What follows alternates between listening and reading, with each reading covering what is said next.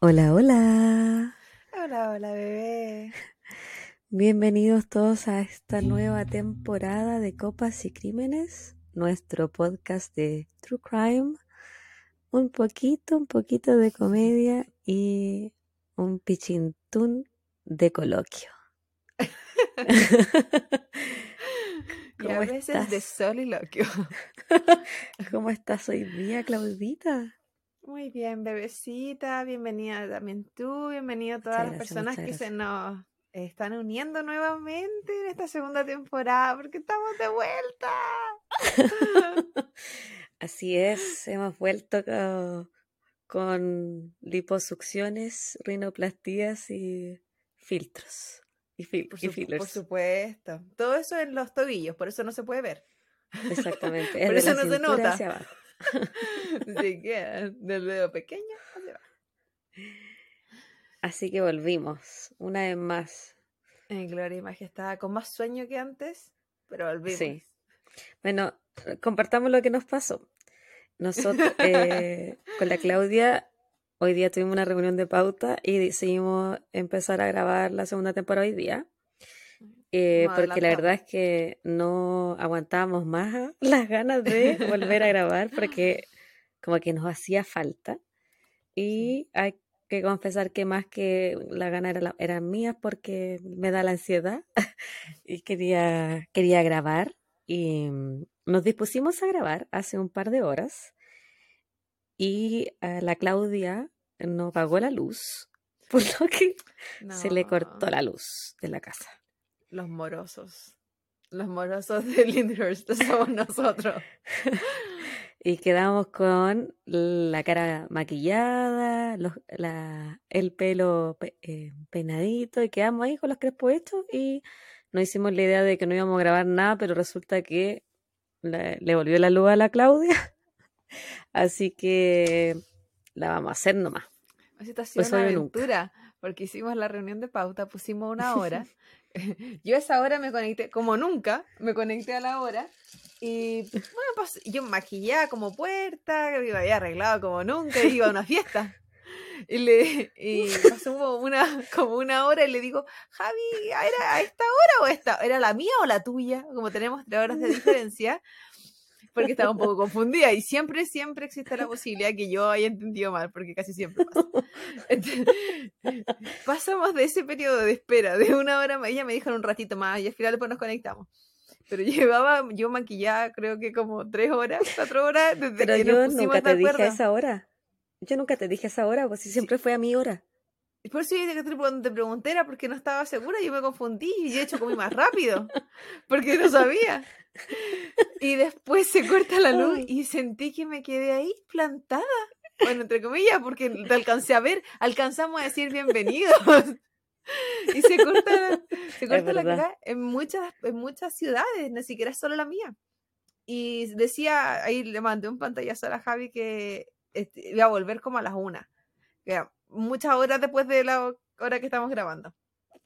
Y ahí fue como, ya, será, no, no vamos a seguir en la espera. Entonces yo me saqué el kilo de maquillaje, me desarmé el pelo, que no era nada así como glamoroso, era, era como estaba te, te acostaste. Me saqué la ropa, me puse el pijama, que es ponerme otra ropa porque siempre tengo frío. Y, y estoy ya en eso que me queda 4% en el celular y ya estaba dispuesta a decir chao al mundo. Si ya no veía, me había sacado hasta los lentes, porque esos lentes de ópticos, ¿no? ahora estoy con los de contacto porque no veo nada. Y, llega la luz. Y yo no sabía si ponerme contenta o no. Ese punto que, es como, ¿esto significa que me tengo que levantar? Y te, le mandé un mensaje a la Javi, y como llegó la luz, y esperaba que ella me dijera, ya, chao. Y me dice, uy, déjame probar algo. Y, aquí estamos, grabando. Y aquí estamos probando. y yo, chiquillos, por mi parte, mientras la Claudia se acostaba, em, me dispuse a fumar marihuana con mi marido Y mm, así que chiquillos, si me sale como la verdadera callampa hoy día el caso es porque estoy un poquito en las nubes. No era nuestra intención que esta fuera nuestra vuelta. yo, lo que, yo la había recibido casi que estaba yo en la Met Gala con ese tipo de maquillaje. Yo estaba dispuesta. Y yo nunca, yo no quería que me vieran volar a estas alturas del podcast. yo dije, ya una vez que alcancemos la fama. No se te no. no se te nota, amiga. Si se, si se te cae el ojo y estamos modo ojo de muñeca, yo te aviso. No, pero es que no quiero hablar weas, po. No, pero eso siempre. Y si pierdo mi habilidad para leer, como que siempre. Ahí, podría, ahí, podría, ser la diferencia, que, que si te empiezan a cruzar las líneas. Oye, eh, después de este impasse de las cosas que nos suceden a nosotras. Hablando de cosas bonitas. no, yo em, te quería decir que estoy como bien contenta de, volver a grabar, porque me gusta, me gusta el podcast, la hemos pasado bien y últimamente, está, no sé cuántas semanas dejamos grabar, tres, cuatro, tres. Tres creo que alcanzaron a hacer. Y nos han llegado muchos mensajes de distintas partes del mundo de gente que sí le gusta el podcast, gente que nosotros no, no conocemos, que no son nuestros amigos ni nuestros familiares, que sí, que también nos dicen cosas bonitas, pero nos dimos cuenta que realmente hay gente que nos está escuchando, más gente de la que nosotras pensamos que nos escuchaba y que no, o que nos iba a escuchar. Sí, es verdad. Entonces estamos como un poquito, yo estoy un poquito entre abrumada, anonadada, eh, con ansiedad y nerviosismo porque yo nunca pensé que alguien nos iba a escuchar de verdad y, que les gustara. y que iban a seguir escuchando en el tiempo que estábamos, que también fue un tema, porque cuando pensamos hacer el break por eh, asuntos personales de nosotras, eh, no era por vacaciones, hubiese sido maravilloso. De hecho, cuando nos fuimos de vacaciones y grabamos antes para tenerlo, pero al principio era, era, digamos, dos meses ahí estaba, estaba con ataque, hay que ser sincera. Había una parte de esta relación que, que tenía mucho susto porque dos meses y haber grabado dos meses era igual harto. Y después, ansias, ansias alias Javi, a las tres semanas ya no, yo creo que es suficiente. no, iban a ser no iban a ser dos meses, obviamente no. Pero. No, pero es que nosotros hemos ido construyendo el podcast como de semana a semana, vamos cambiando planes y vamos generando estrategias nuevas. Em, hay estrategias en redes sociales para hacernos conocidas porque finalmente no nos conoce la gente y tampoco es como pensar que, que la gente va a llegar a nosotros solo porque existimos. Hay, como yo lo pensaba en un momento. Sí, pero lo bueno es que o lo duraste. Eh, no, y, la, osmosis es bonita, pero la osmosis no, no funciona. Yo no puedo creer que, que nos escuchen y que les guste y que se queden, que se hayan quedado durante la primera temporada donde nosotras sabemos los problemas de audio que teníamos, éramos súper conscientes, éramos nuestra peor crítica. Eh, y que se hayan quedado ¿no, chiquillos? Realmente estoy como anonadada y que les guste. Es que yo no puedo creer que les guste. al principio también igual teníamos la, intención de, así como los, saludos que estábamos mandando al comienzo, porque en este periodo de que paramos nos llegaron muchos, muchos, muchos mensajes. Sorprendentemente. Era increíble que la gente sí, en verdad, comentara. Gente en otros países que, se, que nos comentó que lo estábamos acompañando en sus trabajos, otros chilenos, críticas constructivas también eh, sobre cómo, cómo desarrollamos la, el podcast, las conversaciones. Y obvio que estaba súper agradecida porque significa que les toma la atención. O sea, si mm. alguien igual tiene algo que decir de lo que estamos haciendo, salvo esa persona que dijo que no era muy interesante en la temporada anterior. pero salvo Claudia, ella que no la superó. el otro día se la leía, mi mamá me dijo así como, hoy ¿cómo le ha ido? ¿Qué sé yo? Pero Claudia. Le conté, ese mensaje y le dije, y permíteme leerlo. lo saqué. Y se lo, leí, se lo leí en un tono que según yo era el tono, quizás nunca fue, quizás esa persona igual era amable, y yo lo leí como que fue la peor. Claudia, supéralo, weona. Es, el único comentario negativo que no ha llegado. Quizás por lo mismo, pues. Si fueran, si fueran todos, ¿qué haríais? ¿No tendría para seleccionar? Sería nosotras no, nosotras nos decimos cosas peores. Entre nosotras nos decimos cosas peores que lo que nos escribe esa persona. Ya, hay, yo creo que, amiga, terapiémonos de ese Superarlo. comentario. Sí, o sea, si superas mi ex, tranquila, yo voy a superar esto, pero, pero, pero me toma su tiempo. Años, lo anterior. Años esto. No, va a ser un par de meses. Weón. Fumo yo y te volas tú, weón. Es que yo estaba durmiendo, si estaba bajito de muñeca. Para la gente que no esté mirando Ya, YouTube, no bajito de muñeca es esto. Para la gente que no está escuchando, imagínense. Qué lesa la Claudia. Pero bueno. Cierran un Sí. ojo y el otro lo tienen abierto. Pero como muñeca, Em, no como guiño. ya, eh, ¿qué, te, ha- ¿qué te ha pasado bonito est- este, ¿Este tiempo, tiempo? Claudia? O sea, Eh, yo sé, vamos a hacer, espérate, vamos a hacer como que no hablamos nosotras todos los días y Como como, que que no nos decimos vida. todo. como que yo no te cuento, yo te cuento hasta cuando hago caca, pues buena. Así que y eso no es eh, hagamos como que no sé. Yo me voy a hacer la sorprendida. Amiga, es que no me acuerdo qué, qué, qué nos pasó en la vida en el último episodio. No sé, pero. ¿qué me hay con- Cuéntame alguna weá relevante de, no sé, la última semana. Oh, lo que me pasó hoy, porque te conté. Ya, bueno, yo volví a clase, eso se sabe. Ay, bueno, encontré trabajo. Eso no es bonito, pero bueno, en la pobreza me obliga. Porque Eso podría haber sido lo más bonito. Sí, podría haber sido bonito, pero no. Hoy voy a estar, voy a estar más, muy cansada, pero bueno, ya no importa si es- el dinero no se produce de la nada. Del La- podcast. del, pod- del podcast. Sería bonito, pero todavía no estamos. en- Oh, eh, otra cosa bonita. No termino de contar una bonita. ok, voy por parte. La última parte bonita. La, la última de las tres que iba a decir. Eh, estamos en el ranking 200 de Spotify en Chile. Eh, uno puede decir, ay, 200, ¿qué importa? Bueno, 200, no. Yo sacaste pantallazo a esa cartita que nos mandó Spotify. Pero no Y es que- estamos do- en el número 200. Estamos dentro estamos- de los 200. Sí, estamos 138. Bueno, eso fue hace un par de días. Puede que ahora estemos 190. Pero yo me quedo con ese número. ese, ese es el que tengo guardado en mi corazón. No puede ser estamos 124. Es que ese fue el que nos dio la otra página. Ah, Y yo- no, me voy con el oficial oficial. Ya. Y, y puede sonar lejos y lo que sea. Y claro, hay otros podcasts, no sé, por ejemplo, en Chile hacen que un par de semanas la Pamela Díaz sacó uno y está en el uno. Pero es que ella tiene seguidores, la gente ya la conoce. Ya, pero ella es súper famosa, po. Sí, ya. No, vaya- no no- nos vaya a comparar. y no es tan buena tampoco. Y que lo estaba escuchando. Eh, o no sé, de- dentro de los que yo misma escucho, hay otros que han sacado nuevos. eh, y claro, al tiro en el uno. Y nosotros no aspiramos al uno, la verdad no. Yo creo que eso es mucho. Pero que estemos ya en un ranking, nosotras, es como.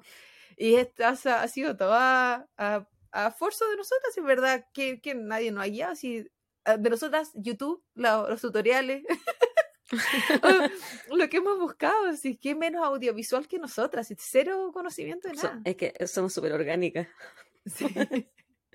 Así que toda la gente que eh, nos ha aceptado las solicitudes, nos ha, eh, eh, le- ha leído los mensajes que le hemos mandado, ha devuelto el follow, le ha interesado el contenido, le ha contado a sus amigos, a toda esa gente en verdad, un millón de gracias porque si es que estamos en ese ranking, que puede sonar súper tonto, yo siento que esto es como casi nada, como a los niños en Navidad, pero eh, es harto, es harto, es importante para nosotras.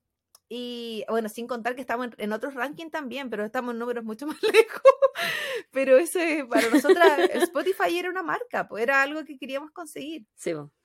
era algo importante. Era como lo, lo relevante de era Spotify entre todas Sí. las otras. Pero no dijiste la primera cosa bonita que te Espera, pasó. Lo otro era, claro, que entré a trabajar, bla, bla, bla. Que, o sea, no entré, entro para la próxima semana, pero encontré trabajo. Es bonito, pero me saca al menos de. eh, nadie quiere estar sin pega. La pobreza. ¿sabes? De, bueno, la pobreza, los lo ahorro que me los succioné, pero aún espero que me llegue la plata de las becas también, que no ha llegado.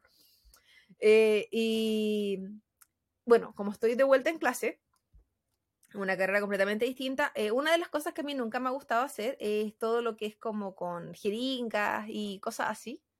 Eh, la verdad, una de las razones por la que entré a estudiar kine, eh, que no había ningún proceso invasivo. Era harto toqueteo nomás. Ujú. Y yo andaba Eso encuentro eso. súper invasivo. No, pero no del no de lo- del masivo de jir- jeringa y cosas así.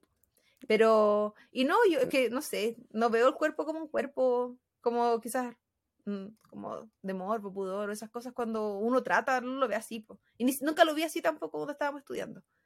Siento que igual, ni siquiera en primero veíamos las cosas así. A, pesar de jugar con los huesos, como cero respeto por el difunto que fue dueño de ese huesito. Pero, pero Pero se de lo eso, llevaba para la casa. yo Había gente que se quedaba dormida con el yo en la cama. Yo dormía con sacro. Ay, weón, weón. eso es como de sacrilegio, no se dice eso, weón. Sí, bueno, les di una, una cama calentita a esas personas, a los dueños de, de huesos huesitos. Y la cosa es que, bueno, tuve que pasar por un proceso y tuve que hacer eso y hoy día fue mi primera vez sacando sangre. Y es, quien me conoce sabe cuánto asco, asco profundo me da eso. Y lo logré. Así que Estoy muy Fuera- orgullosa de ti. yo estoy muy orgullosa de mí, porque estuve a punto de retirarme cuando supe que había que hacer eso. No, no sé, lo tengo claro. Y no una lo vez, conozco. Más de una vez, estoy a punto de retirarme cuando Se supe que dieron tenía- ataque como día por medio, pues, Claudia. Hasta ayer, ¿para, para qué? ¿Para qué negarlo? Ayer estaba buscando otra carrera. y tú, mi amor, ¿qué te ha pasado bonito? Lo más bonito que me ha pasado este tiempo es que en la última visita al oncólogo, a la Kaila le dijeron que el, el tumor no está avanzando y está haciendo efecto en la quimio y que ella la está eh, sobrellevando súper bien su tratamiento. Así que eso fue- ha sido lo más bonito que me ha pasado estas tres semanas. Y tus otras mini cosas bonitas, como por ejemplo que ahora la Bendy me dice mamá cuando se enoja. Y cuando está contenta me dice Dada. y mm, que volvió mi placer culpable, la serie The Great British Baking Show. Ah, va a ser Y entretenida. la, y la estoy viendo, es que mi placer culpable. Verla es lo creo tan tierna. eh, Sí. Es de los Esa pocos realities como que no hay drama, por eso me encanta. es no hay como drama. genuino. Como Bueno, y toda todas las otras series que me he visto este tiempo, pues he visto mucho True Crime este tiempo. Tú sabes que yo soy enferma por los documentales, entonces me he visto documental que ha salido, lo he visto. ente- De hecho, la serie, la serie nueva del Jeffrey Dahmer ya la terminé. Me, terminé, me la vi como en un día y eso que casi me- vomito. Me dijiste. Medio arcada. arcada mientras trotaba. Entonces fue como, casi me caigo en la trotadora. Oye, Pero esas, esas son las la huevas bonitas que me han pasado. No sé si me ha pasado algo ¿qué más bonito. Bueno, volver a hablar contigo también es siempre eh, algo precioso. En la cámara, porque nosotras El, siempre el, bebitas. pod- el podcast, eh, el progreso del podcast y el crecimiento exponencial del podcast también ha sido algo bonito. Sí. La verdad que sí. Yo siento que eso, bueno, fuera de nuestras vidas personales y qué sé yo. Como si esto fuera vida profesional. Ridícula. Te iba a decir, ¿a qué te referís con eso, cierto? ¿Es vida personal?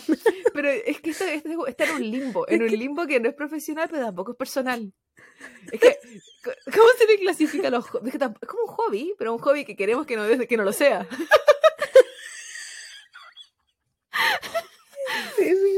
Te, te entiendo, Oh, me, da a- como, me da risa. Sí. A todo esto, a gente que no está escuchando y que se ha mamado 18 minutos de introducción, eh, su follow. Adelántenlo hasta su como el minuto es mi 25, sueldo. chiquillo. Sí, su follow es mi sueldo. Dele, dele follow. No sé, no sé así. ¿No le, gustó. ¿No le gustó el podcast? Dele follow, ah. No nos, qui- no nos quiere escuchar. Dele follow. No pedimos mucho. Hoy y también Suscríbase. estamos en YouTube. Y aunque no nos vea en YouTube, vaya y suscríbase. Eso nos, nos sirve también. Si es que solo nos escucha en Spotify, vaya a YouTube y suscríbase. Y sigue, nos sigue escuchando en Spotify. También nos sirve. Tenemos 12 meses para juntar mil personas. Es como la, la, podcast, la podcastón. ¿Cómo se podría decir? ¿Podcastón? Yo creo que está bien. ¿Podcastón? bien? No, no sé. Que suena mejor si la S, pero, Sí, po, pero no tiene sentido. pero no un podcast. No, podcast. No sé. Pocatón. Bueno, pocotón. Eh, para su, su suscripción es mi sueldo. ¿Qué estáis, oye, ¿qué estáis tomando? Porque habla- estáis hablando pura wea. No he empezado, esto es solo sueño, solo sueño. Mentira. Te lo juro. ¿No estáis Mira, tomando? toma pela. Yo no he empezado. Ya, pero ¿qué vas a tomar? Pero esta que mi amiga. Se llama. ¿Vinito? Sí, se llama Reggae Red. Es un vino rojo, dulce, muy dulce. ¿Ya? Eh, es ¿Como la chicha? No, ¿Dulce como la chicha? no. Dulce como la chucha. No, es, es dulcecito nomás. Es como un vino dulce. De los rojos bien dulcecito. De hecho, dice en el, como en la etiqueta, sweet. Y me gusta mucho. Hace muchos años, voy a contar una breve historia. Yo estaba trabajando en una tienda y se hizo para Navidad el amigo secreto. Para este amigo secreto eh, me llegaron como tres vinos. Vino, sangría, unas botellotes. Y yo así como, yo no hablaba casi con nadie, yo casi no hablaba inglés. Y fue como, uy, me vieron cara de curada. Yo en mi mente dije, ay, habrán pensado que porque soy latina me gusta el carrete y tomar. Yo, cero. Y era porque, bueno, dos años después me enteré que la persona que me regaló esas cosas pensó que yo era otra persona de la tienda. Oh, Porque la otra, la otra persona se llama María, pero es demasiado gringa. pero se llama María. Eh, entonces, claro, habrá pensado Claudia, María, no sé, dos nombres latinos para una persona, no sé. No sé qué pasó. que ella se llamaba Claudia. No sé qué habrá pensado, pero, pero la otra niña, a- ahí me hizo todo el sentido que le quisiera regalar el copete si la amiga le ponía. Entonces era como, ahí tenía mucho sentido. Y, y a ella no le regalaron nada porque la persona que me tenía, Oh. o sea, porque se, siempre pasaba eso en el amigo secreto. Al final igual no sé qué hicieron. En fin, da lo mismo esa parte. La cuestión es que así conocí este vino y desde ahí lo tomo. Es buena esta. Que está buena para el huevo hoy día, Claudia, por la chucha. El sueño que me levanté de la camita. Era, Bueno, ya que me preguntaste, em, ¿qué estás tomando, bebecita? yo me estoy tomando un cóctel de tequila que con... em, eh, ¿Tú cachai esa botellita chica así como de, de tequila y al lado venía otra botellita chica como de... para mezclarla y se llamaba Paloma, el nombre de mi hermana. Y es, es rosadito, no lo va a alcanzar. Viene en la, a ver, viene en la cámara, pero es rosadito. Em, bien dulce, sí. O sea, no bien dulce, eh, como medio fuertecito, perdón. Oh, Está como bien pasadito al tequila. pensé que me iba a decir esas botellitas chiquititas, como la, ¿cómo se llaman? La, ¿Las de mini fridge? no, las que la gente se toma así como, No, no Ah, sé se, qué me, se me no fue sé la palabra, ya no importa, paso, paso palabra, Em, ¿cómo se llamaba? Ya, pues, que, que quería darle inicio a esta, nueva temporada, ¿o no? ¿O no es que- o Así seguimos que hablando nosotros? con esta pequeña introducción de 22 minutos, ameritaba porque nos dejaron de escuchar introducciones por tres semanas, así que había que ponerse al día. ¿Y qué tanto si quiero hablar? en mi podcast. ¿Qué tanto? Adelántenlo nomás, ¿qué tanto? Bueno, Ya, en adela- fin. ala- adelántense. En Adelántense. fin, hasta el fin. Vamos a dar inicio a esta segunda temporada. Así Em, es, así que amiga, como, tu turno.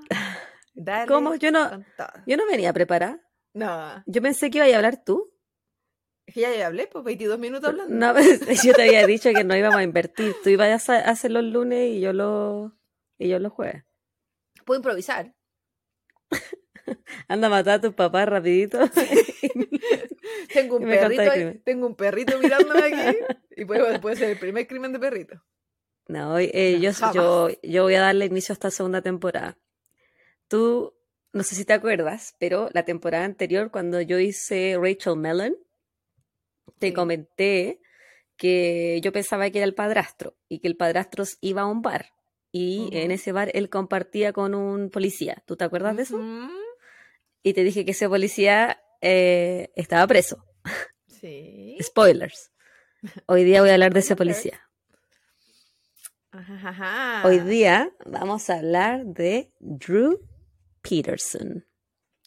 Y hablamos también que los Peterson están Los Peterson nunca, chiquillos, se casen con alguien de apellido Peterson. Eh, no hay ninguna relación en todo caso entre Drew Peterson y Scott Peterson, no son familiares. No, pero Solo una mala un coincidencia. millón. Tengo un compañero que es Peterson. Tengo que tener No te miedo. cases con él. Sí, no te cases con él. Es que es muy amable, una de esas que termino casando. No, weona, yo no voy a ese matrimonio. Y mira Yo te lo estoy advirtiendo. Mira la wea penosa. La característica es muy amable. ¿Cómo hemos caído para escoger una pareja que el weón sea amable y ese sea mi requisito? ¿En qué- ¿A qué he llegado? Oye, ¿sabéis qué serie estoy viendo? De la Indian Matchmaker en Netflix. Mm. Que me, yo creo que te voy a llevar para allá, aunque no seas de la India. Pero es que, Porque la gente tiene muchos requisitos, igual que tú. oye, yo no tengo tanto, cacha el mío, que sea amable. Ah, Ni siquiera involucra apariencia. Mejor, pues, Claudia. Eso significa que estás más evolucionada. Ya, bueno. Claramente. Ya. Déjame hidratar Dale, un poquito mi. Ahora sí, me callo. voy a tapar la boca con vino. Yo sé que esto, esto lo estás haciendo como venganza, porque hubo gente que no hizo críticas constructivas de que yo te interrumpía mucho. Cada dos segundos. Entonces yo sé que yo sé que ahora la segunda temporada se va a dar vuelta la tortilla O sea, mi y me vas a meta- interrumpir tú a mí. Mi meta más que interrumpirte es nunca dejarte empezar. en eso estoy trabajando hoy. ¿Y cu- cu- ¿Cuántos minutos son tu meta? Vamos en 26, amigo. En cualquier momento termino un podcast de 45, en pura interrupción. Y vamos a terminar el podcast diciendo, bueno, en el próximo episodio vamos a hablar del señor Peterson. ya, Drew Peterson, Dale, amiga. Dale. Hijo de Donald y Betty Peterson, Drew nació el 5 de junio de 1954 en Bolingbrook, Illinois. Una ciudad eh, de 75 mil personas, fíjate, no muy, no muy grande.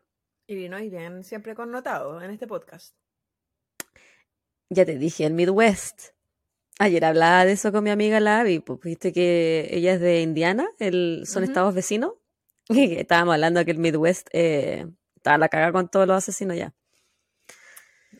Bueno, el, la ma- el papá de, de Drew era un ex militar, bien ex, ex estricto, no puedo hablar, viste, yo te dije, no debería haber fumado. Y la mamá, Betty, ella se dedicaba al cuidado del hogar. Él también tiene un hermano que se llama Thomas. Su, su núcleo familiar. Drew se graduó del colegio Willowbrook en el año 72 y tiempo después se casa con su novia del colegio, las que le dicen acá High School Sweetheart. Y luego de eso, luego poco después del matrimonio, él se une al ejército como policía militar. La pareja tienen dos hijos y Drew en el 77 decide unirse al cuerpo de policía de la ciudad. Como tenía ya la experiencia como policía militar, se le hizo súper fácil el cambio a policía como policía normal. Sí. Eh, parece que eh, también él era muy buen policía, porque en el 78 se ganó un premio como el policía del año. Y luego de eso se, se gana un puesto en el departamento de antinarcóticos como policía encubierto. Se le iba bien al gallo. Ujú. Estaba enfocado en la justicia. Parecía que su carrera iba en clara ascendencia, pero en el año 85 lo acusan de sobornos, desobediencia y mala conducta, por lo que es expulsado de la institución policial. Pero al año siguiente lo re- restituyen porque él apela su caso. Quienes describen a Peterson dicen que él es una persona controladora, obsesiva y manipuladora. Drew y Carol se separaron seis años después de sus nupcias, cuando Carol descubrió que Drew le estaba siendo infiel. Mm. En algunas partes leí, eh, decían ahí que lo- ella lo pilló en la cama con otra mujer, pero no lo pude corroborar con más de dos fuentes. Son rumores, son rumores. Son rumores. Ella le dijo a sus cercanos que en la relación había violencia intrafamiliar y que Drew era abusador. Pues, Bueno, si ella lo decía. Si el río suena, Ah, bueno, los, los casos trae. así igual es creíble, más si ella le estaba contando a los cercanos. Bueno, dos años después de No, no hubo denuncia. Dos, dos años después del divorcio, en el 82, él se casa con Vicky Connolly. Con ella su matrimonio dura 10 años. Ella también alega violencia intrafamiliar hacia ella y a su hija, quien se había ido de la casa a los 17 años por los mismos abusos. Vicky dijo que Drew la había empujado y apuntado con una pistola en la cabeza, diciéndole que él la podía matar y hacerlo pasar como un accidente. Loco. Tres meses Esa- después... ¿Mm? Te iba a decir que el, el- perfil de esta gente militar o policía, no, no voy a generalizar, pero eh, tienen cierto poder eh, por sobre los civiles, sobre todo acá igual, son súper respetados. Entonces, de repente trasladan eso a la vida real, a su vida diaria. No todos saben manejar bien lo que es el poder. Yo creo que, No lo saben extrapolar. Que de repente falta... O lo extrapolan. No, no, no saben. Eh, más que terapia, de repente esta gente creo que falta como más... eh, como enseñanza... así como- ¿Disociación? eh, más enseñanza psicológica con- en su preparación, para que sepan diferenciar su vida diaria de, de lo que están haciendo. Si finalmente su, en su casa no están buscando delincuentes, son su familia. Y les cuesta a veces, Claro. porque mm, trasladan el poder. Igual es triste. Tres meses después de que él y Vicky se separan, él se compromete y se casa con la que era su amante, una contadora llamada Kathleen Savio, en mayo del 92. Nunca le faltaba el amigo. No, es que él era insaciable. Pichurita de oro. Kathleen y Drew habían comenzado su relación mucho antes de que él se separara de Vicky. Kathleen, que era la menor de tres hermanos, había tenido una vida complicada e infancia media negligente. Como que los papás ahí no hacían bien su, su pega, se habían separado y era bien chiquitita, tenía problemas del abandono, Mm, cosas así. pobretita. Ella sabía que Peterson estaba casado cuando lo conoció, pero al mismo tiempo ella tenía ansias de formar una familia, así que eso no la detiene y le da nomás la vida. Sí, hay hartas mujeres, o hombres también, que también piensan que... Que si- falta amor propio. No, y que si van a dejar a la persona con la que están por ti, po. Entonces Bueno, significa él la que- dejó por ella. O la dejó nomás. O, la, o lo dejaron. O, mm, o sea, él se volvió a casar igual con ella. Pero la otra persona lo dejó cuando supo que la engañaban o ella dejó. como- Y porque le pegaba, po. Entonces no, no es como que la, tercera persona la eligieron, entre comillas, sino que seguiste ahí no en el camino. Mm. Si no hubiese seguido siendo la otra. Y no culpo, no la culpa ella. Yo hablo de estos triángulos, hay, hay tantas como te- temas psicológicos ahí. Dale. Kathleen y Peterson tienen dos hijos más, Thomas en el 93 y Christopher en el 94. A la pareja le iba bien, de lejos parecían una familia perfecta. Los Peterson tenían un pub juntos, al cual le iba bastante bien. Ellos se van constantemente de viaje, todo normal. Hasta que ella le confiesa a sus cercanos que se siente atrapada en el matrimonio y ella, al igual que sus antecesoras Vicky y Carol, denuncia violencia intrafamiliar. Mm, Violencia que es tanto física como psicológica. Ella le dice a su cuñada que si algo le pasaba a ella era porque Drew la había matado. Y comentarios de ese estilo Kathleen le hacía con frecuencia a su familia y amigos. Yo, En varias fotos donde sale ella, dime, Si llegara tu hermana y te dice eso, o en el caso de mi hermano, es menos común que, pero igual, igual lo pensaría si él me, me llegara diciendo, si me pasa algo, fuela tanto. No, no s- uno ¿qué haces tú solo como, toma, como hermana? uno solo toma esa información. Uno hace, a veces siente que igual no se puede No, hacer nada, no, no culpa a la familia tampoco. Que de repente todo es mucho más complejo de lo que uno quisiera. Pero cuando escucho esta historia y la gente dice, y le contó a tal persona que si le pasaba algo, bla, bla, bla, y dijo tal cosa, y es como, ¿por qué se llega a ese punto? ¿Por qué se permite? antiguamente re- era como que el- si algo así pasaba, por ejemplo, el papá o algún familiar iba y le sacaba la cresta a la otra persona. Así como para decir, no está solo. Pero tampoco es el camino, si tiene que haber algo ahí diferente. No es que violencia sea el contra violencia. Que no sea el miedo el que gane. Finalmente, el, claro, el, el, el más fuerte, físicamente o violencia. no sé. Qué complejo. O si mismo, si yo te llegara contando algo así, como cualquier cosa que me pase, igual va a estar en tu cabeza de que tú sabías. Sí. Yo lo encuentro terrible. Me sentiría súper culpable. Pero a la vez, ¿qué, qué, Sí. podías- qué- qué puedes hacer? No, o sea, uno puede intentar ayudar y, y decir, o t- eh, te saco de ahí o qué sé yo, pero uno, o sea, tú siempre puedes llegar hasta un solo punto porque la otra persona sigue siendo una persona que debe tomar sus propias decisiones. No, y también los locos te siguen a cualquier parte diciendo que si alguien te quiere matar, lo va a hacer. No, sí, es verdad, pero no sé. O sea, que es que es una situación súper complicada, sobre todo porque estamos hablando de un weón que es policía. Peor aún. Sí, Y son las personas que se supone te van a proteger. sí, pues, y ella que aparte tenía sus temas eh, su- desde pequeña, po. Y habían como cosas de poca protección y como... Era más, más... Ay, qué complejo todo. Sí. En varias fotos eh, donde sale ella, yo vi en un par de documentales, eh, incluso así como bien arreglada, no sé si estaba en un cumpleaños, ella tiene un ojo morado. Pero aún así está con una sonrisa en la foto, ¿cachai? Como que está haciendo como que está todo bien, pero no estaba todo bien, evidentemente, porque le, le pegaba. Pero no entiendo eso. Después de muchos años viviendo bajo los constantes abusos de Drew, Kathleen pide el divorcio cuando ella lo pilla en la cama con su amante. Su amante era una mujer de 19 años llamada Stacy.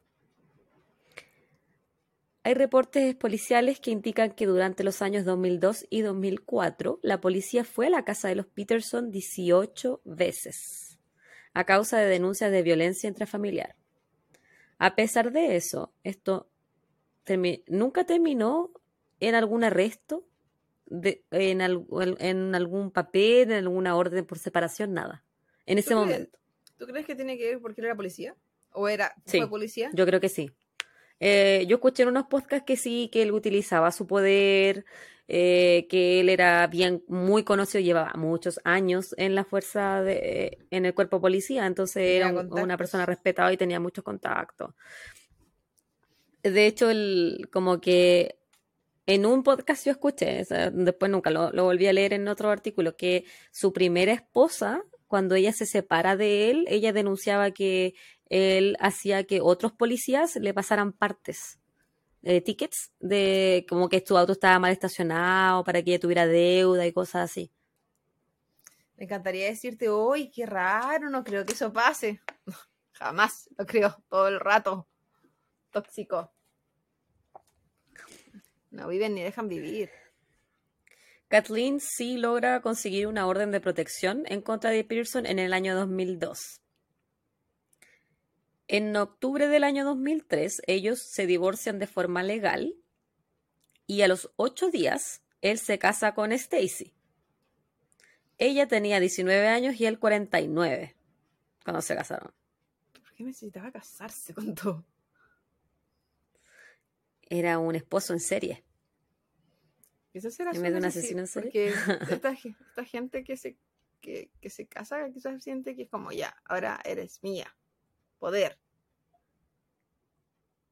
¿No? Posesión. ¿Mm? Oye, y esta Qué Stacy. manera de tener Entonces, amante y yo este caso amigo. descu- No, y, y oye, y es más feo que aborto ratón.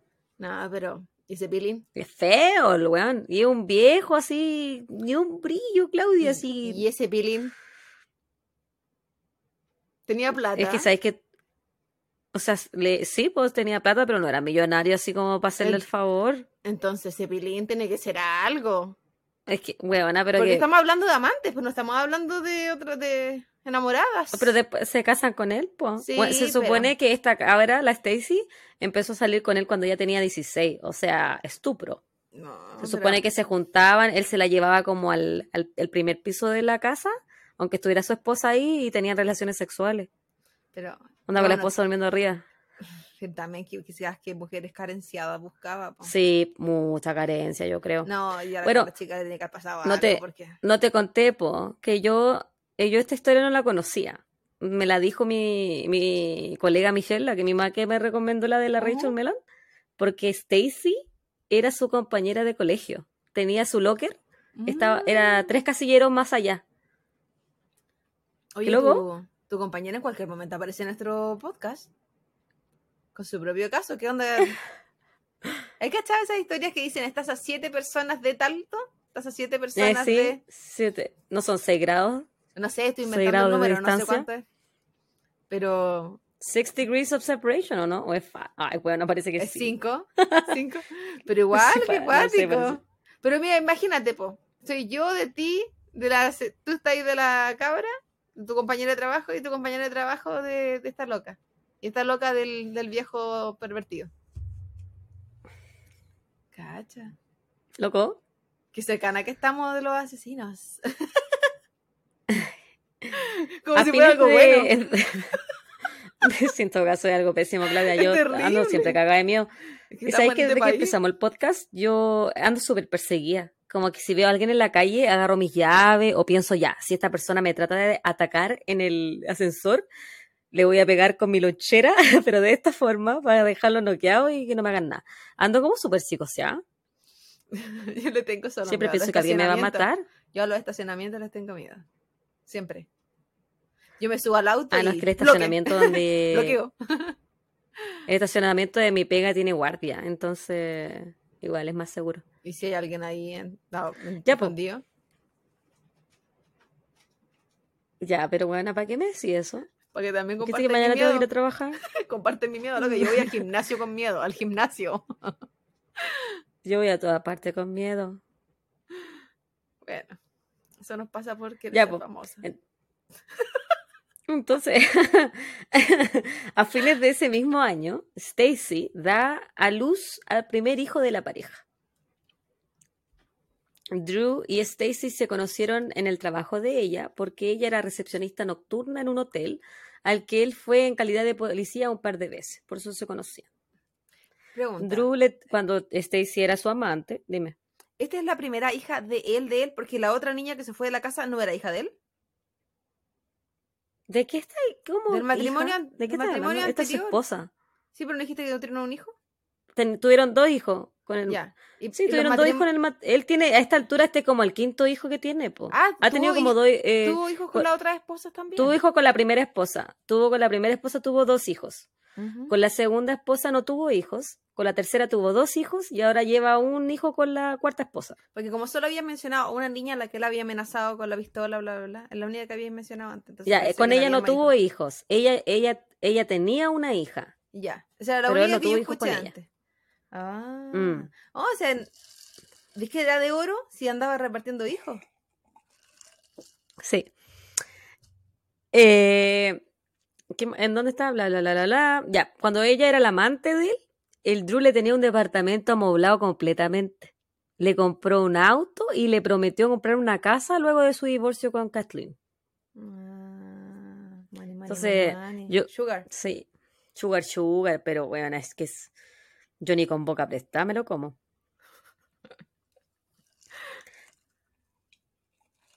Ya, pero cuando él se casa con Stacy, todavía le faltaban algunos detalles financieros de su divorcio con Kathleen. Estos, eh, los cuales no habían sido resueltos todavía. A Kathleen le correspondía la mitad de la pensión de Drew, que eran 6 mil dólares al mes, repartido en dos, uno pa- eh, la mitad para ella, la mitad para él. Ella se quedaba con la casa y la custodia de los hijos que tenían en común. Pero el día primero de marzo del 2004, dos semanas antes de que se concluyera los acuerdos de divorcio entre Drew y su tercera esposa, Kathleen fue encontrada por sus vecinos y el propio Drew muerta dentro de una tina sin agua. El cuerpo de Kathleen estaba desnudo, con el pelo mojado y tenía una herida en el cráneo de aproximadamente 3 centímetros de longitud. Desde la separación entre Drew y Kathleen, ella tenía custodia completa de los hijos que tenían en común. Y él tenía visitas los fines de semana cuando los niños iban a dormir a su casa. Que a todo esto, él vivía en el mismo vecindario que la ex esposa, vivían como a dos cuadras. Él dijo entonces que le llevó a los niños de vuelta dos noches antes de que ella la encontraran muerta, pero ella no abrió la puerta. Entonces se llevó a los niños de vuelta a su casa, a que durmieran con él nuevamente, y el día siguiente va dos veces y ella no le abre la puerta.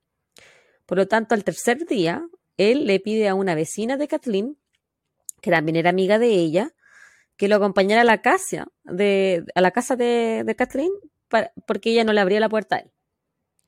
Entonces, él va con los vecinos que lo acompañan, llaman a un cerrajero y, entran a la policía. No sé, porque no pensaban que porque solamente que no le abría la puerta. Yo, eh, yo no sé, no sé por qué no llama a la policía. Sí, él, él como ex policía y ve que no sé nada de mi ex, que no me responde ni nada, y estoy preocupado al punto que estoy llamando a los vecinos para que llamaran un cerrajero para meterme dentro de la casa, y llama a la policía. Eso lo digo. No, yo te encuentro la razón. No lo había pensado de esa forma. Pero no lo hicieron, pero no, y tampoco lo sé por qué. Entonces ellos entraron en la casa y la encontraron muerta.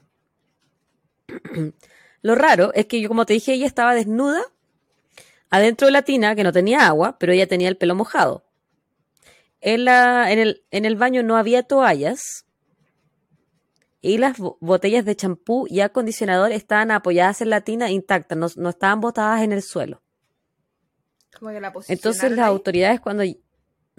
Claro, las autoridades que llegan al lugar los policías dicen que no, lo más probable es que ella se haya caído y se haya pegado en la cabeza y después se haya ahogado. Pero no había agua en la tina. Claro, tampoco estaba abierta la ducha ni nada así. ¿Y el, tipo, de, el, tipo de herida en el cráneo era qué tipo de...? No, no lo describieron. Solamente era como un, un, golpe. Mm, un tajo, o sea, la piel estaba abierta. Mm. Stacy, la cuarta esposa de Drew, dijo al ser consultada por la policía en una entrevista en la que él estaba sentado al lado de ella, dice que Drew estuvo con ella toda la noche anterior a la muerte de Kathleen y que por lo eh, ellos sabían más o menos a qué hora ella se había muerto por, por los resultados del forense. Entonces ella dice, no, a esa hora él estuvo toda la noche conmigo. Yo encontré súper poco común que él estuviera presente durante la entrevista a su esposa, porque eso no es, es contra el protocolo. la, ella la deberían haber entrevistado sola. Entonces yo creo que él utilizó su poder como policía ahí para estar presente en esa entrevista. Probablemente. O sea, si no tiene buenos antecedentes el amigo. A pesar de que había antecedentes y pruebas que hicieran sospechar de que Drew había tenido algo que ver con la muerte de su ex, esposa, pero él, como era policía, los otros policías que estuvieron en la escena de crimen pensaban que, que no, que no podía ser sospechoso porque lo conocían, entonces como él iba a matar a su ex esposa, no nada que ver, pues, así que nunca es como... Em, no lo consideran nunca sospechoso y, dicen que la muerte es accidental. O sea, no tenían pruebas suficientes. a, pesar de que la familia y los amigos dijeron otra cosa, ellos hablaron de las amenazas que Kathleen había confesado, le dice eh, como que la cortada, la coartada que tenía él, que le entregó la, la Stacy, estaba, era mucho a su favor. Además que el forense dice que la muerte es accidental pero no hacen ningún informe toxicológico por para decir así como a lo mejor ella estaba bajo la influencia del alcohol y por eso se cayó. Es como que todo un supuesto es bien es bien rara la autopsia que le hacen, como bien simplecita. y, estamos en los 2000 también, pues o sea, tampoco, como que esto fue en el 60. Como para la falta de Hay metodología. mucha más tecnología. Sí.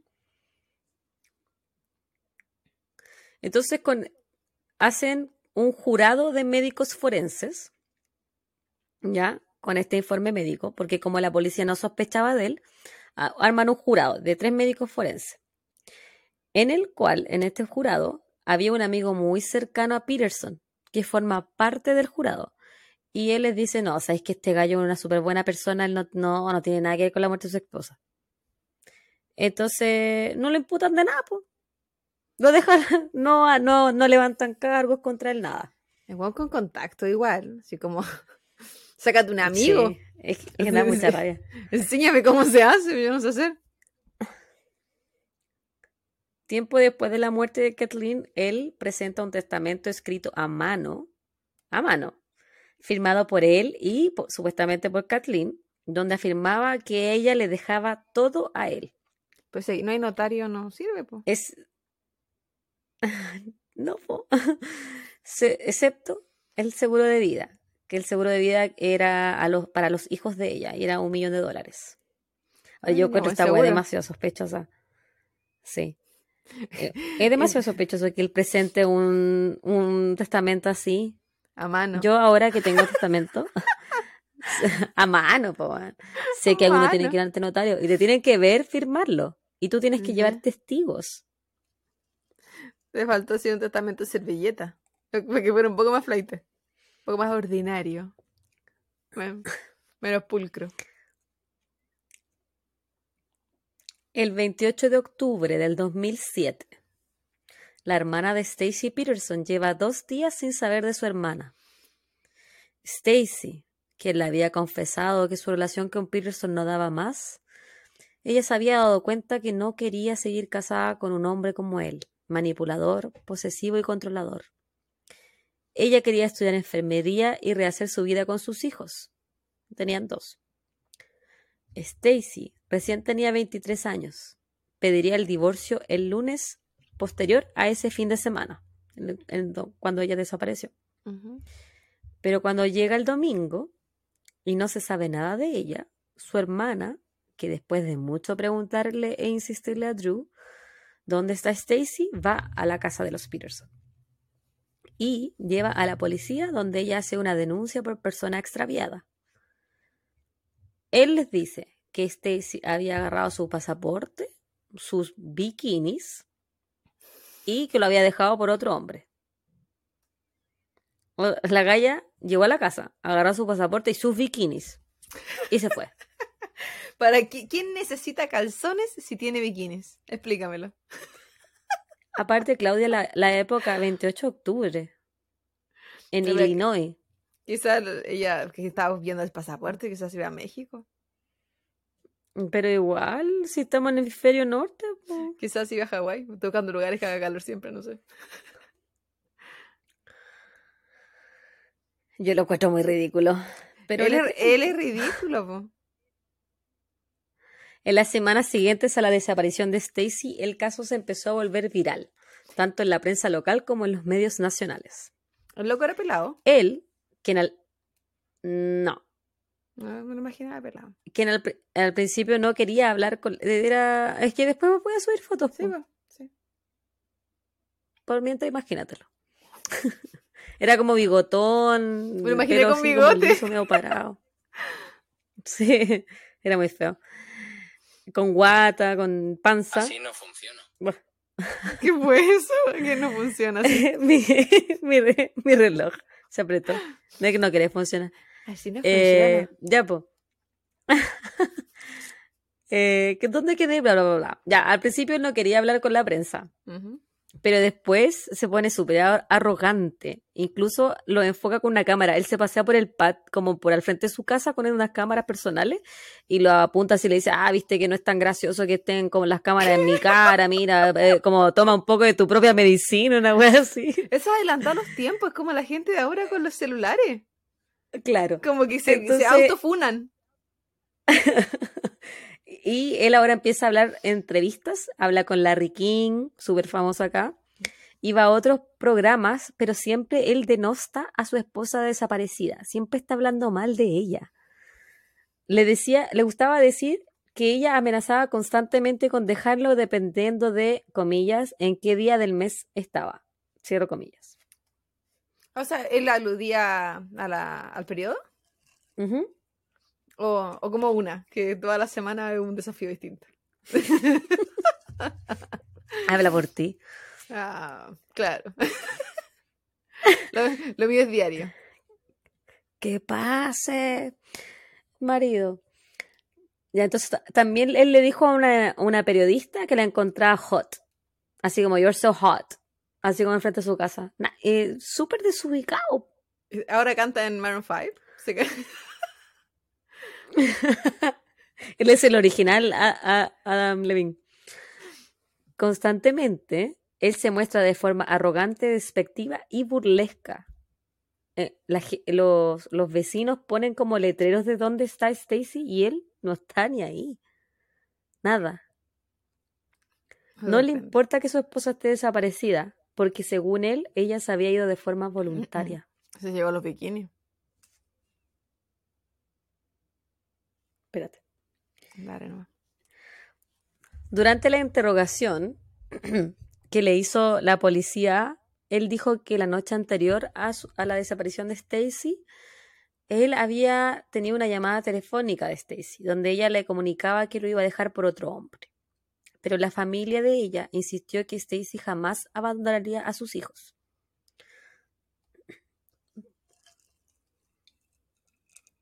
Javi se está hidratando las cuerdas vocales. Es que tengo como seco la garganta. No pero- sé si me he dado cuenta. Estás como. Vienes con un conjunto musical incluido. La marihuana. Hazte secar la Durante las siguientes, sí, pues le dicen cotton mouth. boca de Ah. algodón. Durante las siguientes semanas, a la desaparición de Stacy, sus familiares y amigos informaron a la policía que Stacy tenía miedo de Drew y que ella y que él la había amenazado de muerte. También hablaron sus primeras dos esposas, relatando actitudes abusivas y maltratadoras de él contra ellas. Rick Mims, un amigo de Drew Peterson, dijo que él lo había acompañado a comprar tres contenedores azules de plástico grandes, como de esos barriles. Su hermanastro se intenta suicidar luego de confesarle a la policía que él pensaba que había ayudado a Drew Peterson a deshacerse del cuerpo de Stacy sin él saberlo.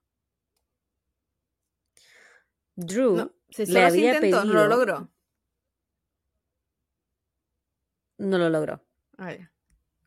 Después de- del intento de suicidio le dice eso a la policía. Oh, fue después, pensé que. Drew le había pedido a su hermanastro que lo ayudara a mover uno de los contenedores azules que tenía en su casa, de su casa a su auto. Y esto había sido antes de que Stacy fuera declarada como desaparecida. Ese día, Drew mantuvo actitudes sospechosas, según su hermanastro.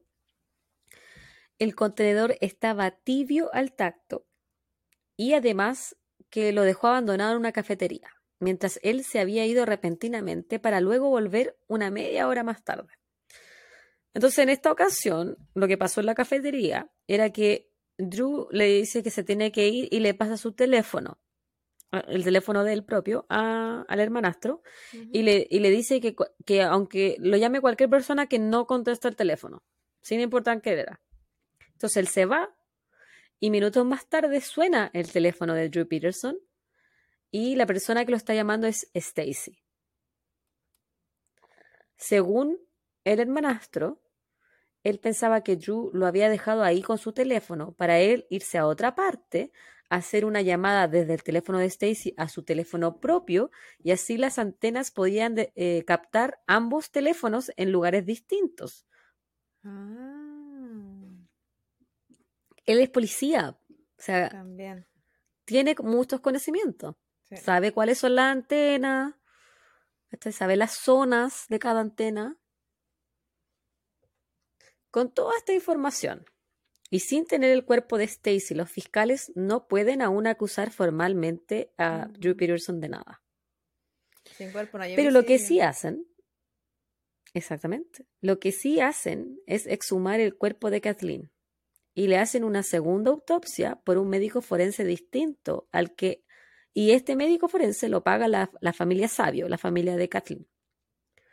Esta nueva autopsia reveló que Kathleen tenía hematomas en los músculos del pecho, como si alguien la hubiese forzado al borde de la tina mientras la ahogaba, y que era un claro homicidio. De hecho, el nuevo médico forense dijo que no entendía cómo era posible que en la primera autopsia hubiesen descartado un homicidio porque era demasiado obvio. Y no, si es que la estaba ahogando, tenía, ¿no tenía agua en los pulmones? Porque eso normalmente es como un... Yo no sé si eso lo, yo no sé si eso lo evaluaron en la primera autopsia. No, pero la segunda, o ya no tiene después de tanto tiempo. Se va el agua. Esa parte no la leí. No la leí, a lo mejor sí, pero yo no la encontré. No, puede ser. Lo más probable. Mientras pasa todo esto, Drew se retira del cuerpo de policía con el título de sargento y obtiene una suculenta pensión mensual. Además, se compromete con la que sería su quinta esposa, Christina Reigns, que Sácate tenía un 19 anillo. añitos de edad. Anillo. Pero el compromiso no prospera porque el padre de Cristina la hizo entrar en razón. Le dijo que Peterson era un hombre peligroso, que tenía un pasado de violencia y que era posible que hubiese asesinado a su ex esposa Kathleen Sabio. Y capacito que fuera mayor que el papá de la mina, si era re viejo, po. Se creía el Sí. lolito. Forever Young. En febrero del 2008 se imputa en calidad de asesinato a Drew Peterson por la muerte ahora no accidental de Kathleen Peterson. Durante el juicio se permitió de forma inaudita que usaran declaraciones de los familiares y amigos de Kathleen sobre las amenazas de muerte sufridas por ella. La orden de alejamiento que ella había interpuesto, las muchas idas de la policía hacia la casa de ambos y posterior a la separación también, también explican el motivo económico que podría haber tenido Drew Peterson por todo lo que se iba a quedar ella si se separaban y su historial como abusador en serie. El juez permitió toda esta evidencia gracias a una ley que se le llamó Ley Drew, que salió en el 2008. En esta ley se permitía admitir testimonios de una tercera persona cuando la víctima no lo puede hacer, porque está muerta Sí. los, o eh, inconsciente. Los abogados de Peterson alegaron que esto no, no debería ser porque la ley salió en el 2008 y ella murió el 2004. Pero el juez no le importó ni una wea y dijo que sí. Es porque tiene que haber cachado que era más culpable que. Igual. Eso También como- testificó. Esa, esa ley es como los típicos.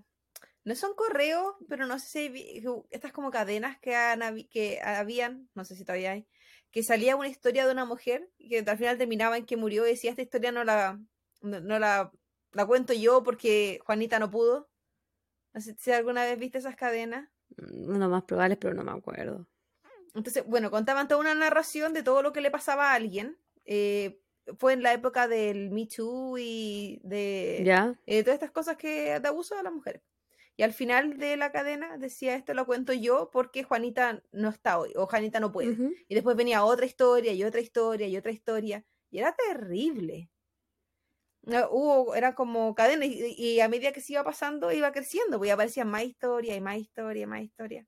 Me imagino. Es como Ah, el- sí eh, es como eso, pero en versión ley. Que ella no puede, por una u otra razón, y alguien va a contar su historia o su versión o lo que, o su, va a ser Mm. su voz, la voz que se cayó. Igual es, es bacán, ojalá otros países también la tuvieran. No sé si, bueno, que esa existe. Díganos si en su país existe. Díganos si en Chile existe porque no sabemos. Paloma, hermana, Conejita. y los otros abogados que nos escuchan también. Ya. También testificó a favor de la fiscalía un ex compañero de trabajo de Drew Peterson. Jeff Patches dijo que Peterson le había ofrecido 25 mil dólares para matar a su ex esposa y que días más tarde le había dicho que ya no necesitaba ese favor. Entonces, Claudita, el jurado deliberó solamente una horita para determinar que Drew Peterson era culpable de asesinato de su tercera esposa, le dan 38 años de cárcel. Loco, lía culpabilidad. Deciden que a pesar de todo esto no lo pueden acusar por asesinato de su cuarta esposa Stacy porque su cuerpo no ha sido encontrado. Pero esto no queda aquí, señores. Durante su estadía en la cárcel, Drew comenzó a hablar con otro reo sobre la posibilidad de que el tío de este reo, que era sicario, actuara como el sicario de Drew Peterson y matara al fiscal. Pero lo que él no sabía es que era este reo estaba trabajando con la policía y tenía puesto un micrófono. Era el sapo. Él graba todas las conversaciones con Peterson, incluso cuando Peterson le ofrece 10 mil dólares a su tío para matar al abogado, y que si lo hacía lo tenía que hacer desaparecer antes de una fecha específica, porque de esta forma le evitaría que lo culparan por el asesinato de su cuarta esposa, porque él estaba seguro que el fiscal tenía algo en su contra. Cacho. Que, tenía, mirar. do- tenía dos dedos de frente y se dio cuenta que era culpable. Eso es lo que tenía en su contra. Entonces lo manda a matar y con esto lo pillan por intento de pagarle a alguien por asesinar a James Glasgow, que era el fiscal. Y en el 2016 le dan 40 años más de cárcel. Y como ex policía, él bien adentro de la cárcel le estaba yendo tampoco. Así que Sí. más complejo. A pesar de esto, obviamente Peterson ha apelado en muchas ocasiones su sentencia, pero todas han sido rechazadas. Incluso en el 2019 él apeló a su sentencia alegando que su abogado había sido incompetente durante el juicio. Típico, esto bueno. Típico. Al día de hoy él sigue preso y el cuerpo de Stacy nunca ha sido recuperado. La teoría de la fiscalía es que Drew Peterson mató a Stacy, puso su cuerpo en uno de los contenedores azules que tenía y que lo había hecho desaparecer antes de que ella hubiese eh, que fuera declarada como desaparecida y que el, el contenedor había estado tibio al tacto, como lo había descrito su hermanastro, porque él había utilizado un agente acelerante de descomposición y luego él había tirado este contenedor y los restos de Stacy a un río cercano. Él nunca admitió culpabilidad ni, la- ni de la muerte de Kathleen ni de la desaparición y posible muerte de Stacy. Y es poco probable que alguna vez se, se encuentre el cuerpo de Stacy. No, porque no, no, no iba a dejar eh, rastros como la primera vez. Si se especializan. Mi- enferma. Mis fuentes del día de hoy, Clauditas, uh, de el New York Post, de Chicago Tribune, True Crime All the Time, un podcast, wikipedia.com, thefamouspeople.com, biography.com y el podcast Above the Law, The Wives of Drew Peterson. Ese fue mi caso, Claudita, y esta es mi copa. Es la mía peladita. Estaba caso. Y igual largo porque toda su vida fue un violento. Mm, Todos sus mil matrimonios fue un violento. O sea, yo creo que lo más probable es que haya ido incrementando sus niveles de violencia al punto que después ya ser violento no era suficiente y vamos matando, porque es como sí. se creía con el poder sobre los otros, porque esto pasa con todos estos psicópatas, pues si dejan de pensar que la otra persona es un ser humano. Entonces creen que vale menos, la vida del otro vale menos que tú. Entonces tú tienes poder sobre eso. Tienes poder de hacer lo que se te ocurra, incluso quitársela, porque está, es inferior a ti. sí. Por eso lo manipulas, porque piensas que lo que la otra persona piensa no, no es suficiente. Son, y por eso buscaba cada vez cabras más jóvenes también, porque son más manipulables. Porque Sí. probablemente buscarse una mujer de 30, 40 años, 50 años, la edad que tenía él, eh, le iban a aguantar menos cosas. po. Y de, de que hay, hay, porque mujeres con carencia habemos en todas las edades. Y, y con, y con problemas psicológicos también. Pero es más, yo creo que puede, es mucho más fácil manipular a una niña. De todas maneras. Porque a los 19 viejo años cerdo no, igual. no tenía el cerebro completamente desarrollado igual, po. No, pues. Pero 25. No, y- Algunos hasta los 30 y algo. 32 y esperando que se desarrolle. no, pero viejo Estamos en proceso lento. No, es que. Yo, esto, esto, esto no sé cómo explicarlo, pero. eh, algo embrionario. embrionario. Algo del útero. Sí, no. falta de desarrollo. Unidad Y prematura. ese, ese ha sido nuestro primer caso de esta segunda temporada, chiquillos. Ojalá les haya gustado. Em, yo no lo conocía mucho y una vez que lo empecé a estudiar dije, no, puede ser. Que, que igual me daba mucha rabia la- a- en la actual policía lo que, que él tuviera tanto poder y se saliera con la suya Bueno. tantas veces. Que fuera tan impune. Tanto, Pero ahora está preso. tantos amigos, tanta gente. Es que llega un punto que ya los amigos tampoco van para tanto, sí. Estáis mandando cagatas, cagadas. Sí, po. Que se creía invencible, yo creo ya. Sí, yo creo. Es que igual llevaba años librándose de lo que se le ocurría. Sí. Así que, Pero, en fin, ese fue el primer episodio de esta segunda temporada. tiene un bonito Esperamos- episodio porque la justicia llegó Muchas gracias. tarde. Muchas Pero llegó. gracias. Tarde, pero llegó. Por, por Esperamos todas que- las amigas que cayeron. Eh, el audio esté mejor para esta segunda temporada. Que Porfi, guste, porfi. Que la Claudia no les haya roto el tímpano con lo que hizo recién. Y mm, que les guste, que les guste el trabajo que estamos haciendo y que hacemos con mucho cariño, mucho esfuerzo. Eh, que nos- yo en lo personal me demoro N haciendo, estudiando los casos. Lenta, pero No, y aunque que- partiera del año anterior. no, porque no, no es suficiente van a hacer el podcast.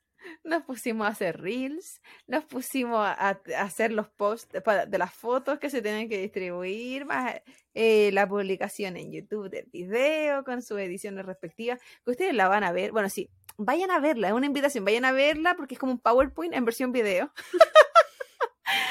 Bien básico, con, con caricaturas. No, no de caricaturas, pero es bien básico. eh, así que pueden ir y comentar y decir, no sé, es que una mierdita. Y mientras cuando vayan a hacer esa, suscribir. Sí, chiquillo. em, cuídense y suscríbanse.